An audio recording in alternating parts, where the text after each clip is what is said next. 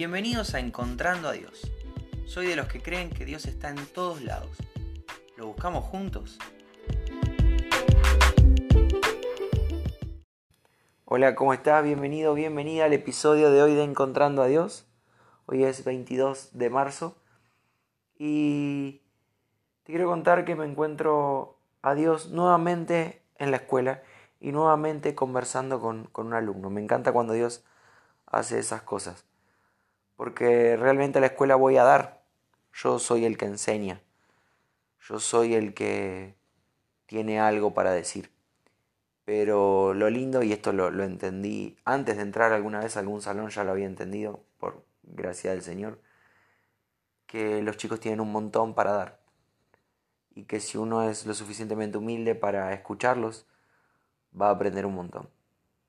La realidad es que los chicos a diario me llevan a encontrarme con Dios.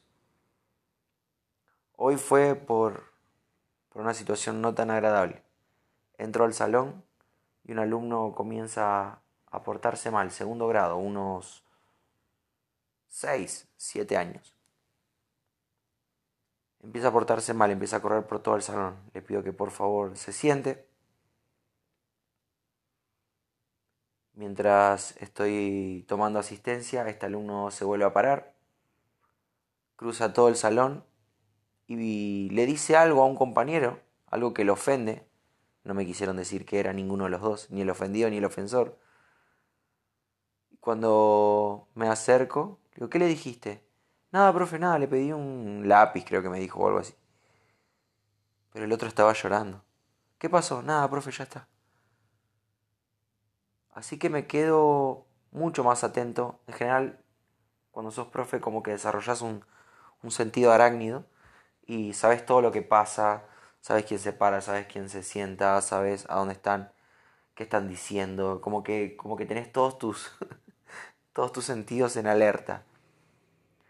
Pero empiezo a concentrarme un poco más en este chico y empiezo a mirar algunas cuestiones. Cada vez que yo preguntaba si algún alumno estaba presente, él decía, no, faltó, no, faltó, no, faltó. Cuando en realidad los compañeros sí estaban. Entonces, ya por tercera vez le llamo la atención, le digo que por favor deje de interrumpir, así podíamos empezar con la clase. Las primeras dos veces fui bastante agradable porfa, siéntense, no se peleen, llévense bien, compartan las cosas. Aunque no me enojo, a veces tengo que poner cara de malo, a veces tengo que subir un poco la voz para que los chicos entiendan que lo que están haciendo no está bueno. Así que en esta tercera oportunidad le dije que, por favor, dejara de interrumpir la clase, que si lo volvía a hacer, tenía que ponerle una notita en el cuaderno de comunicaciones. Esa advertencia le duró unas, unos 5 minutos. Empiezo a dar la clase, les cuento un cuento a los chicos para que después pudieran dibujar. Y en ese momento el chico le, le no recuerdo si le pega a otro con la carpeta de nuevo. O dice una mala palabra. No recuerdo qué fue el detonante, pero hizo algo grave. Creo que gritó una mala palabra en el salón. Entonces le dije, bueno, como ya te dije tres veces que te portes bien y esta es la cuarta vez, dame el cuaderno de comunicaciones. No, no, no, profe, te prometo que me porto bien. No, no, dame el cuaderno de comunicaciones que le voy a escribir una notita a mamá. Otro secreto de docente. En general no escribo notitas, salvo que la falta sea terriblemente grave. Los chicos entienden que está mal, que pasaron la línea cuando yo retengo el cuaderno. Si la actitud persiste, es que escribo la nota. Este nene me dice que no tiene el cuaderno que el cuaderno de comunicaciones no lo trajo. Así que empieza a sacar cosas de la mochila y me dice, ¿ves? Te dije que no lo tengo, te dije que no lo tengo. Y le digo, abrí el bolsillo adelante. No, profe, en ese no está. ¿Lo podés abrir, por favor? Lo abre y claramente estaba ahí el cuaderno. Uy, no sabía que estaba acá. Uy, qué casualidad, le digo, bueno. Yo tenía que mantener, a ver, estas situaciones me dan risa, pero tengo que mantener la cara de enojado porque si no los chicos transgreden los límites. Así que, bueno, retengo el cuaderno de comunicaciones. Un alumno me llama. No tenía pensado escribir ninguna notita. Otro alumno me llama y me dice, profe, ¿me, ayudas con esto? No le, no le salí, así que bueno, voy hasta el pizarrón le, enseño algunas cuestiones, creo que no le salía dibujar a alguien sentado. Así que le digo, mirá, cuando dibujamos a alguien sentado, es así, así, así. Cuando vuelvo al escritorio, veo que el cuaderno de comunicaciones no está. Le llamo la atención nuevamente al, a este niño. Le digo, ¿dónde está el cuaderno? ¿Qué cuaderno? Me dice. ¿Dónde está tu cuaderno de comunicaciones? Ah, lo guardé, profe. Pero yo no te puse la notita todavía. No, pero como que ya me estoy portando bien, no hace falta que me pongas la notita. Entonces le hice toda una actuación de que estaba ultra enojado. La realidad es que no me gustó la actitud y no puedo permitir que pasen ese tipo de cosas, porque cuando se la permito a uno, realmente se la estoy permitiendo a todos. Cuando uno pasa el límite y no tiene represalias, todo el resto siente que puede hacer lo que quiera, que no va a haber represalias. Entonces, como parte del dar clases, no solo tiene que ver con el contenido que se enseña, sino con, con cuestiones de, compañerismo, con cuestiones de respeto y demás. Eh, le vuelvo a pedir el cuaderno ya con cara de enojado. Este chico se ve que vio mi cara de enojado. Y aunque yo nunca levanté la voz, eso es lo lindo de ser profe con cara de malo, no tuve que levantar la voz en ningún momento. Le digo, por favor, dame tu cuaderno de comunicaciones, que le voy a escribir una nota a mamá. Se quiebra y empieza a llorar. Entonces le pregunto, ¿qué pasa? Nada, profe, no me pongas una notita. Es normal que cuando uno los, los amenaza con poner una notita en el cuaderno de comunicaciones se larguen a llorar. Pero me di cuenta que era un poquito más profundo, así que le empiezo a preguntar, ¿qué está pasando? ¿Qué pasa en casa si te ponen, si te pongo una notita? ¿Qué pasa en casa si vos llegas con esto? Mi papá me pega, me dice. Le digo, y si vos sabes que tu papá te pega, le digo, ¿por qué te portas mal? Y ahí me empieza a contar algunas cuestiones de casa. Resulta que papá cuando está enojado le pega. Papá cuando está feliz le pega. Papá cuando sale con los amigos vuelve borracho y le pega a él. Le pega a mamá. Y me empieza a contar todas estas cosas. y empieza a llorar desconsolado. Y ojo, yo, yo también sé que, que a veces, a veces te das cuenta que son mentiras como para zafar del problema. Pero este nene estaba llorando desconsolado. Y me dice, mi papá me dice que soy basura. Y perdón toda esta introducción larga, pero en esa expresión horrible que un papá le dice a un hijo de seis años, me encuentro a Dios. Este estaba desconsolado. Pudimos charlar, pudimos orar. Lo conversé con la maestra, la maestra está al tanto. Algunas cosas sabía, otras no tanto. Bueno, estuvimos conversando algunas estrategias, cómo abordar esta situación. Pero lo, lo trágico es que un papá le diga a su hijo que es basura. Lo primero que me salió decirle es que, aunque papá no se dé cuenta lo valioso que es, sus compañeros y sus profes sabemos que él es muy valioso. Lo segundo que me salió decirle es que Dios lo amaba así tal cual era que tenía que cambiar esto de portarse mal. Claramente era un llamado de atención, pero que no era la solución. Portarse mal, pelear, faltar al respeto, mentir. Porque nosotros lo que lo conocíamos lo amábamos así como era, y en especial Dios.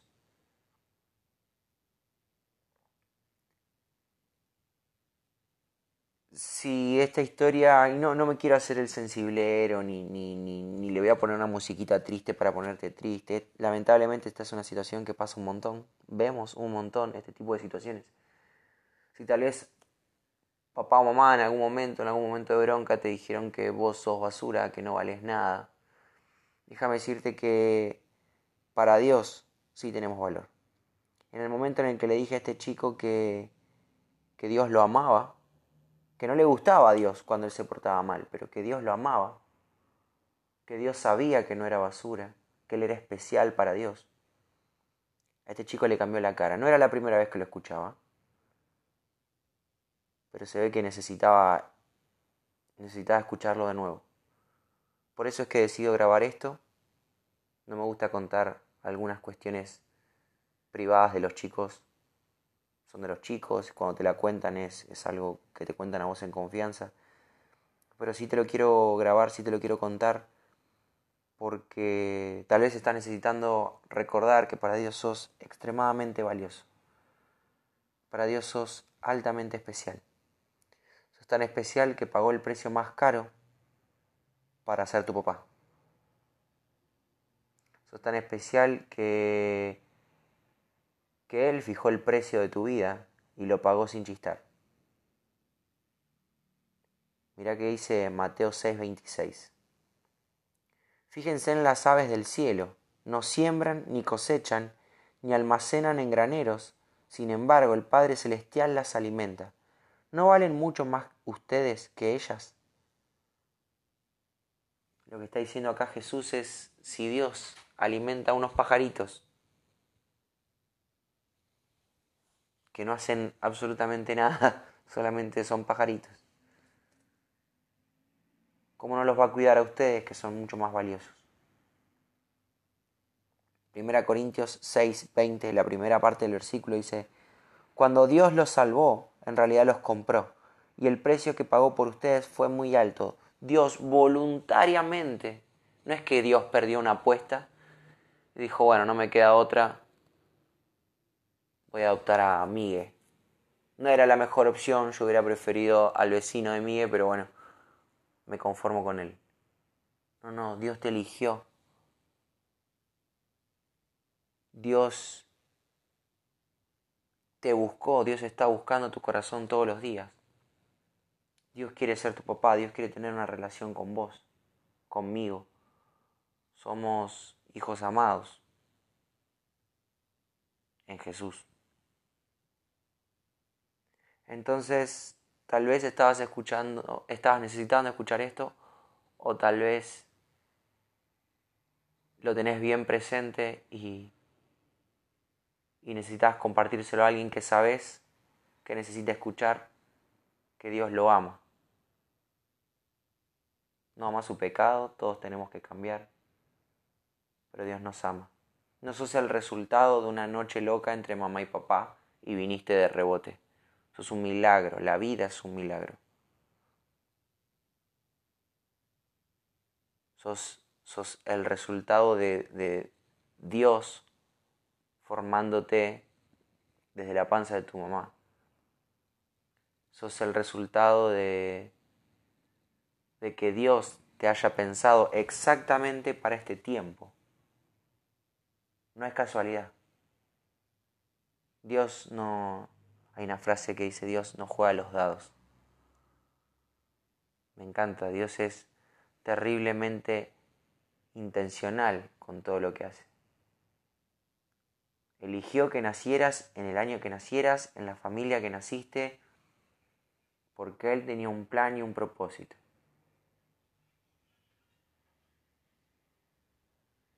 Entonces no sé si mamá o papá o tu jefe o la vida misma te hacen sentir que sos una basura. Vos para Dios tenés un precio altísimo, tenés un valor altísimo. No te olvides nunca de esto. La pregunta es, ¿qué vamos a hacer? ¿Vamos a responder a tanto amor? ¿De qué manera? Y eso te lo dejo a vos, pensalo. ¿Estás viviendo a la altura de tremendo amor? ¿Estás tratando de, cumplir los estándares de Dios porque Él te amó primero? ¿Lo estás amando a Él porque Él te amó primero? Esto te quiero compartir hoy, espero que sea de bendición y si Dios quiere nos volvemos a encontrar mañana. Perdón, había dejado de grabar, pero quería hacer una pequeña aclaración.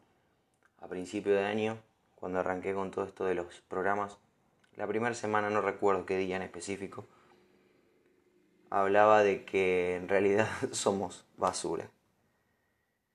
Em, y quiero, quiero aclarar esto, ¿cómo es? ¿Somos basura o no somos basura? La idea es que en Jesús tenemos valor. La idea es que somos comprados, somos especial tesoro para el Señor. Somos llamados nación santa, sacerdotes reales. Somos comprados a un alto, altísimo precio y se pagó de forma voluntaria por tu vida y por mi vida. Dios quiere pasar una eternidad con vos y conmigo. Eso nos hace especiales. Claramente nadie quiere pasar todo ese tiempo con una basura. La idea es la siguiente. Muchas veces nosotros nos olvidamos que en realidad seguimos siendo vasos de barro, dice la Biblia. La diferencia es que en nosotros el contenido nos da valor. No somos vasos de barro para usos poco honrosos, ahora somos en Dios vasos de barro para contener a la presencia de Dios misma. Entonces, el envoltorio no deja de ser barro, lo importante es lo que está dentro nuestro. A principio de año decía, decía que éramos basura porque frente a terrible llamado, frente a tanto amor, nuestra respuesta es una y otra vez serles infieles a Dios, una y otra vez escupirle en la cara, una y otra vez darle la espalda.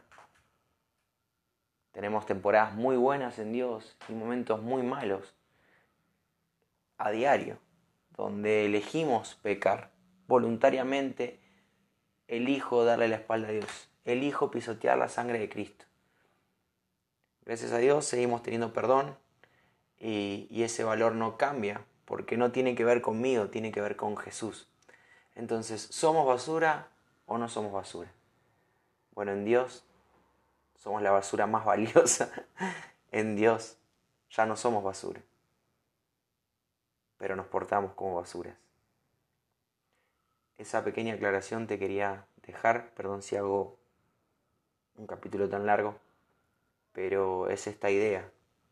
Cuánto amor nos dio Dios y, qué estamos haciendo frente a esto. Bueno, ahora sí, si Dios quiere nos volvemos a encontrar mañana.